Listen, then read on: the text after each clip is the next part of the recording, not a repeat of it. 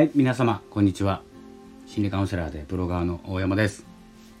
いつも自分時間聞いていただきましてありがとうございます、えー、本日は5月22日2日、えー、日曜日でございます、えー、ただいま1時を過ぎたところなんですけれどもいかがお過ごしでしょうか、え本日はですね日曜日ということで、えまあ、日曜日って関係ないんですけどね。えちょっと午後から時間があったので収録を始めております。え先ほどですね、え Voicy を聞いていて、えちょっと学びについて、え深い気づき深い気づきというかですね気づきがあったのでシェアさせていただきました。ツイートの方ですね。ツイートツイッターの方で。えー、っとですねまあ鴨頭さんのお話だったんですけど、まあ、学学ぶ大人が少ないという言葉。タイトルでですね、えお話をされていましたので少し聞いてみました。で自分自身もですね最近学びは少ないなって感じていて、まあ、どうしてなんだろうと思ってたんですね。ちょっと考えてたんですけどえっ、と少ないっていうよりも結構ですね僕の考え個人的な考えなんですけどもう何て言うんですかある状態満たされている状態があるんじゃないかなって心のどっかに。満たされてるっていうのが足りているっていう意味ではなくて足りているうんとお腹いっぱいな状態。ご飯を食べた直後の状態。でえっ、ー、といろんなね必要な情報勉強になることっていうのがまだ周りにあるとしてですねお腹空いてないんですよね。食べたばっかりだから。だけど情報っていっぱいあります。でも僕もウェブライターとしてだったり、まあ、ブロガーとして心理カウンセラーとして何かを学びたいと思ったらすぐに情報出てきます。学びたいことがに困らないって感じですね。学びたいけど知りたいけどそれが見当たらないって今の状況じゃそんなにありえないかなと思います。もしね NFT とかって難しい分野に入るとするとまあ、何から学んでいいかわからないっていう状況になるかもしれないんですけどある程度学んでいてお腹がちょっと満たされている状態で何か勉強しよう学ぼうと思った時に手がつかないっていうか欲しいんですけどいつでも手に入るんですけどお腹いっぱいなんですよ。お腹空いてない。これが今の現状なんじゃないかなって思いました。ということはまあ、ということはっていうか勉強する時にね学ぶ時に何が必要かっていうと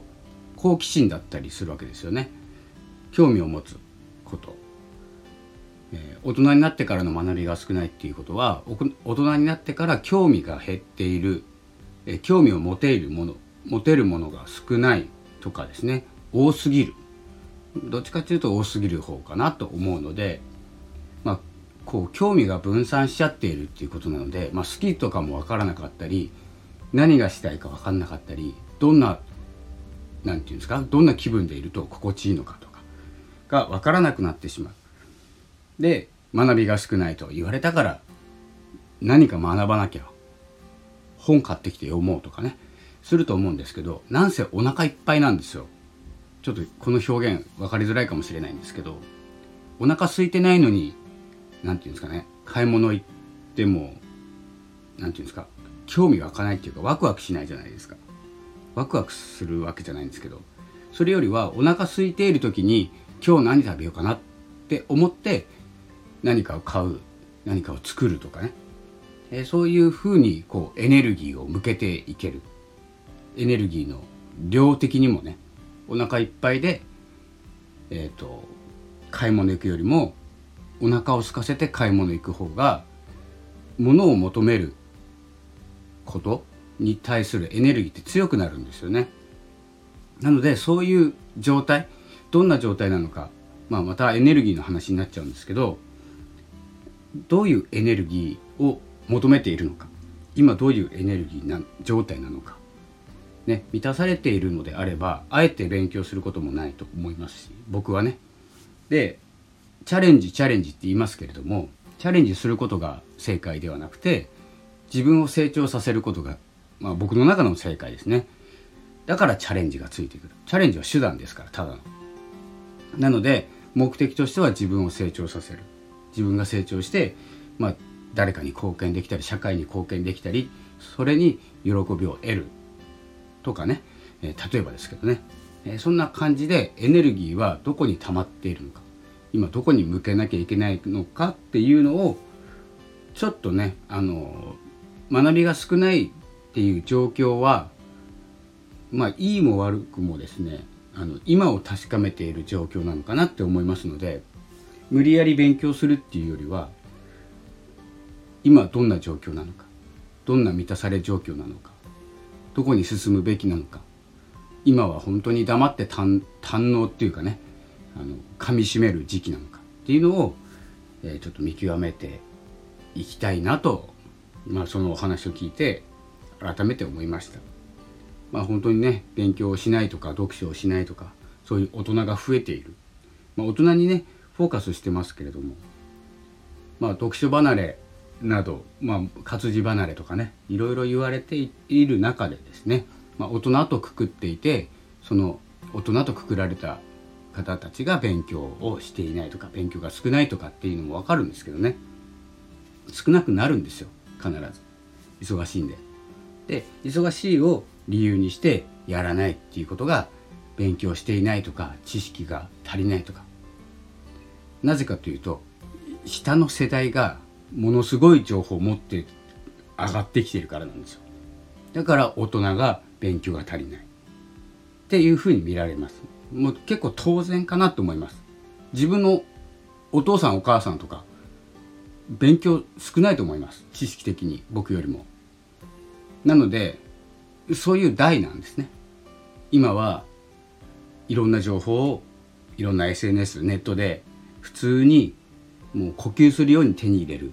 若者たちが僕たちの後にいらっしゃるんですよ。後ろに。でどんどん追いついてきますよね。もう追い抜いてるけど。でそこから見るとまあ足りないですよね情報量もおそらく。そんな感じでまあ時代で見るんであれば足りないのは当然で自分よりねまあ専門的知識を持ってたとしても情報量としてはね、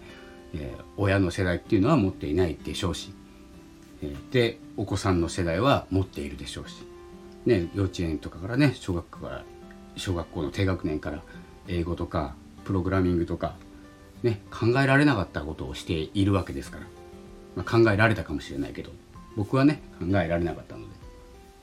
そんな感じで、まあ、学び学びが足りないとか勉強が足りないっていうことに関してはね、